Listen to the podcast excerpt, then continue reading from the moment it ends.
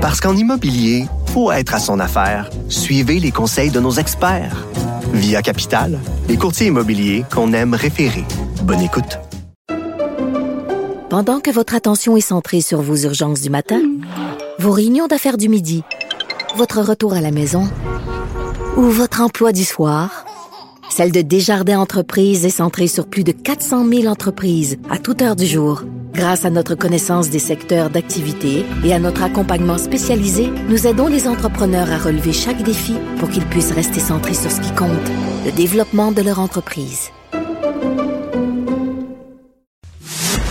L'exercice lui-même Mario Dumont. va faire sortir plus de vérité sur ce qui s'est véritablement passé à ce moment-là. Gérez donc ça, s'il vous plaît. Isabelle Maréchal. Mais C'est parce qu'à un moment donné, si on paye pas tout de suite, on va payer tout à l'heure. La rencontre, Maréchal Dumont.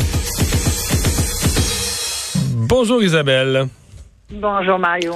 Alors, euh, il y a plus de 20 000 Québécois, c'est des chiffres qui ont été révélés là, il y a quelques jours, 20 000 Québécois qui sont en attente de services en santé mentale.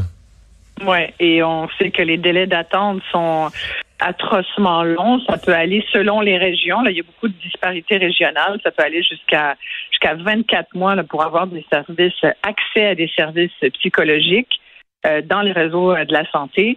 Euh, juste euh, la dernière année, il y a eu plus de 12 000 appels au service de référence téléphonique de l'Ordre des psychologues du Québec. Il y a 285 000 personnes qui ont fait appel au service Trouver de l'aide sur le site web de l'Ordre des psychologues. Alors imagine 285 000 personnes qui ont pris la peine d'aller sur le site de l'Ordre des psychologues pour chercher de l'aide. On comprend qu'il y y a comme une pointe de l'iceberg, puis qu'en dessous de l'eau, on on sait pas on, on sait pas jusqu'où cette euh, ce fléau de santé Mais, mentale nous a- ouais. nous- Moi, quelqu'un qui connaît bien le domaine en fin de semaine, qui avait vu ces chiffres, me disait euh, attention à ces chiffres parce que il y a, euh, c'est peut-être pire encore que ce qui est écrit là dans les tableaux Exact. parce que Ah il y a oui. l'accès à des services, mais des fois on appelle l'accès à des services l'accès à un diagnostic.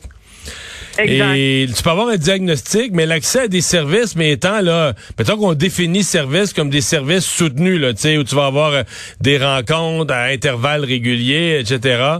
Euh, ça peut être encore plus long. Donc, tu vas avoir un diagnostic, tu vas rencontrer quelqu'un, tu vas avoir vu un expert, tu vas avoir un diagnostic, mais tu n'auras pas tout de suite nécessairement accès vraiment là, à des, tu sais, à au, au service dont Ah tu as besoin finalement. Là. Com- complètement. Et c'est d'un ridicule. Moi, c'est un sujet que je connais bien. J'ai beaucoup de gens dans mon entourage euh, qui sont parents d'enfants qui euh, qui ont grandi, qui, qui étaient des enfants qui avaient des, des enjeux de santé mentale, qui ont grandi, qui sont devenus des adultes, qui doivent aussi composer avec cet enjeu-là.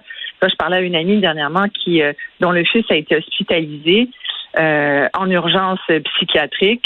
Euh, c'est un, jeune qui a grandi avec énormément d'anxiété, anxiété de performance. Il y a des, des problèmes de santé mentale qui, qui se sont aggravés.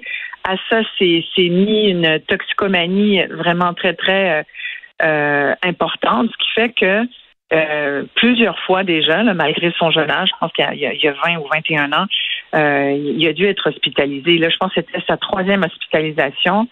On l'a sorti au bout de cinq jours de sevrage. Et c'est pénible, le sevrage. Tu n'as plus rien. Là. Souvent, tu es attaché, tu es tout seul. t'es- C'est pas drôle. Cinq jours de sevrage et il est sorti sans aucune recommandation euh, sur la suite des choses, pas de plan de traitement, pas de suivi non plus qui ont été faits dans les derniers jours. Et quand tu es enfant jusqu'à 14 ans, le parent peut poser des questions et on sait qu'après 14 ans, essaye d'avoir une conversation, on t'ignore complètement. Et t'imagines après 18 ans, c'est un c'est un chemin de croix pour les parents. C'est pas vrai qu'à 20 ans, ton enfant euh, s'occupe plus de, n'est plus ton enfant. C'est sûr que comme parent, tu veux intervenir, tu veux essayer de lui trouver des moyens. Mais et, et ce qu'on ce qu'on voit, tu vois, comme par exemple euh, euh, la personne dont je te parle s'est fait dire, écoute, euh, écoutez, on peut rien, c'est pas vous, on peut pas vous raconter. C'est, il y a la confidentialité des dossiers, mais votre fils doit téléphoner lui-même à l'hôpital en santé mentale Albert Prévost à Montréal s'il veut qu'il y ait une, suite. Albert Prévost, j'ai regardé là-dessus cet après-midi, c'est vraiment un centre qui a beaucoup d'expertise en santé mentale. La moitié des résidents en psychiatrie passe par là. C'est un ancien sanatorium qui est devenu un institut, qui est devenu un pavillon, qui a fini par devenir un hôpital. Mais c'est une parmi très peu de ressources finalement. Et la ressource dont on parle beaucoup ces jours-ci qui manque, en fait ces jours-ci, parce qu'il y a eu un dossier du Journal de Montréal, je veux dire, moi je le dis depuis tellement longtemps, puis c'est un dossier qui traîne. Je pense que le ministre de la Santé et puis le ministre des, des services sociaux aussi sont très au courant de la situation. Ça fait des années qu'on sait qu'on a pas une pénurie de psychologues, Mario. Des psychologues, on en a assez, ça a l'air qu'on a la moitié des psys des psychologues euh, au Québec, euh, la moitié des psys au Canada, ils sont au Québec. Alors, c'est pas une pénurie, mais c'est juste que la majorité, 80% des psychologues québécois, ne sont pas dans le réseau public. Ils sont dans le réseau privé. Puis sincèrement, moi, si j'étais psychologue, probablement que je travaillerais au privé, Mario. Tu regardes la différence, écoute, c'est 45% d'écart salarial à un moment donné, pas plus fou qu'un autre, tu sais. Le salaire, ça compte. Et il y a aussi, au-delà de ça, parce qu'on travaille pas que pour le salaire dans la vie, on travaille pour les conditions de travail, on travaille pour la liberté aussi que ça peut donner, l'autonomie. Euh, ouais, c'est que les petits, euh, les petits, je pense qu'il y en a beaucoup qui sont pas, dans, tu dis dans le réseau privé, mais ils sont même pas dans un réseau. Ils sont à leur compte tout simplement. Ils ont leur clientèle, donnent des services, euh, organisent leurs horaires, font leurs affaires. Personne leur, personne leur donne des ordres, tu sais. Euh. Ouais. Puis le, tarif a beaucoup augmenté. Hein. Je me souviens, il y a quelques années, allais voir un psychologue, ça te coûtait 75. Là, c'est devenu 125. Après ça, 150. Puis là, je, là, je lis que c'est entre 180 puis 200 dollars la séance, c'est cher. On comprend que c'est pas euh, donné à la bourse, c'est pas euh, accessible à tous. C'est pas tout le monde qui a la bourse euh, remplie pour se payer le service de psy. Parce qu'en plus, quand tu mets le doigt là-dedans, c'est pas une ou deux fois puis ça y est, ça va t'aider. Tu sais, ça peut être très très très circonstanciel. Et un vrai suivi en psychothérapie, ça prend du temps, ça prend souvent des années. Et puis là, si tu commences une, une, analyse, ben là, ça peut être beaucoup plus beaucoup plus long. Euh, moi, je connais des gens qui ont été en analyse euh, pendant des années. Mais ça, bon, euh, c'est un luxe.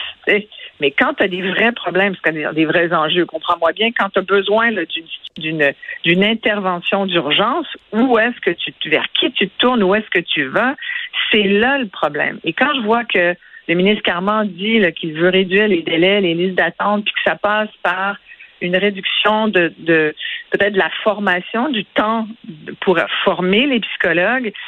Euh, et qu'il cite entre autres les recommandations du rapport de l'ex-ministre euh, Hélène David sur la formation en psychologie. Ben là, je, je, je voulais voir, hum, j'avais comme une petite lumière qui s'est allumée, genre inquiétant. Sais, en ce moment, on est beaucoup euh, sur la réduction de, de, des mmh. coûts pour essayer de sortir les gens dont on a besoin sur le marché du travail. Alors, je me suis je, suis allée lire ce fameux rapport euh, d'Hélène David, Santé mentale des formations qui répondent aux besoins de la population. C'est ça le titre. C'est un rapport du groupe de travail sur l'optimisation de la formation en psycho et en santé mentale. Et ce qu'on dit là-dedans, c'est pas forcément de raccourcir le parcours des psychologues euh, au bac, mais bien d'augmenter le nombre d'admissions au doctorat. Donc, avant de dire on va euh, peut-être faciliter euh, aux bacheliers l'accès au marché du travail puis à agir comme psychologue, c'est beaucoup plus de permettre hmm à plus de docteurs en psychologie. c'est très contingenté, la psychologie. On dit on en manque. Tu sais, ça fait partie des secteurs où la société dit on en manque, on en manque, on en manque. Mais les jeunes qui veulent aller étudier là-dedans, c'est extrêmement contingenté, des programmes très, très fermés, là. Mais, mais ça, écoute, on pourra en parler longuement des, programmes contingentés à l'université. Ça devient, sincèrement, ça devient n'importe quoi, là.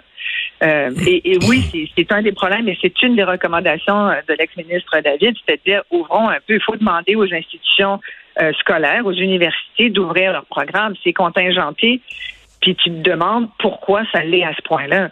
Euh, il y a la, la, question aussi de qui peut avoir accès euh, localement. On sait que maintenant les universités le financement, leur financement passe d'abord et avant tout par les étudiants étrangers, ce qui laisse beaucoup moins de place aux étudiants d'ici. Donc, je pense qu'un juste milieu euh, est, nécessaire. Mais tu sais, après, ça me fait penser beaucoup à ce qui se passe dans le milieu de l'éducation où, on a dit, bon, tant qu'il y a un adulte dans, la classe, Puis en, en voyant ce que le ministre Carman sous-entendait là, pour essayer d'augmenter les, euh, amener du renfort dès que possible, puis réduire les listes d'attente, je comprends que c'est de bonne foi qu'il fait, là, puis que. Mais il, a aussi dit, euh, il a aussi dit, par exemple, par, je reviens sur le privé là, qu'il voulait augmenter les salaires. Là. Il voulait dans la négociation qu'il y ait une augmentation, mais spécifique là, pour ce, ce groupe-là, une augmentation spécifique des salaires en dehors de toutes les autres négos du secteur public. Euh, parce que présentement, le public n'est pas compétitif là, pour des, des psychologues. Là. Mais non, c'est ce que je te disais, 45 de moins au public qu'au privé. C'est énorme. Voyons donc, 45 tu vas faire moitié moins, d'argent au, public et tu es confronté à des cadres extrêmement rigides. Le travail est laborieux, c'est pas simple. Puis moi, je me suis fait même dire que c'était pas forcément. Alors, c'était pas forcément les meilleurs psychiatres ni les meilleurs psychologues qui étaient dans le, dans le public. Et, et, ça, évidemment, bon, il faut, faut, le vérifier, puis il faut prendre ce genre de commentaires avec des pincettes parce qu'on mettra pas tout le monde dans le même panier. Je suis sûre qu'il y a des très bonnes personnes qui agissent au, public, mais c'est vrai que tu as envie de penser sur 80% qui travaillent, logiquement, la crème est peut-être plus là, tu comprends? La crème est peut-être partie ailleurs où c'est plus payant. il y a vraiment un gros, euh, un gros examen de, un gros examen de conscience à faire de la part du gouvernement du Québec.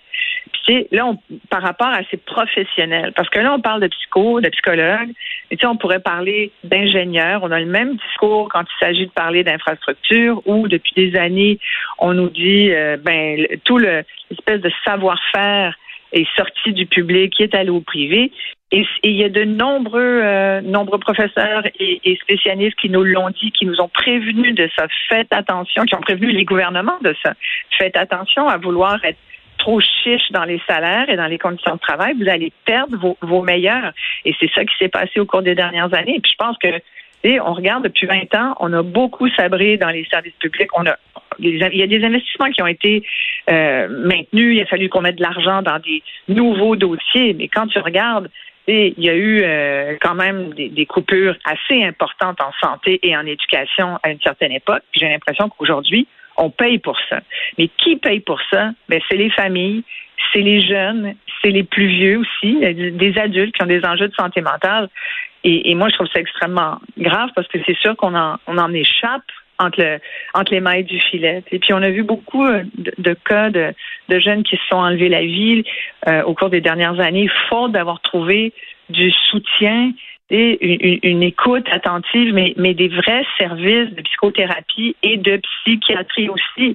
Et quand tu dis, euh, ben là, il va falloir que le monde, les patients devront s'habituer à pas rencontrer seulement systématiquement un psychologue, il y aura d'autres gens qui vont moi, je dis attention parce que même c'est compliqué le cerveau humain, c'est compliqué la santé mentale.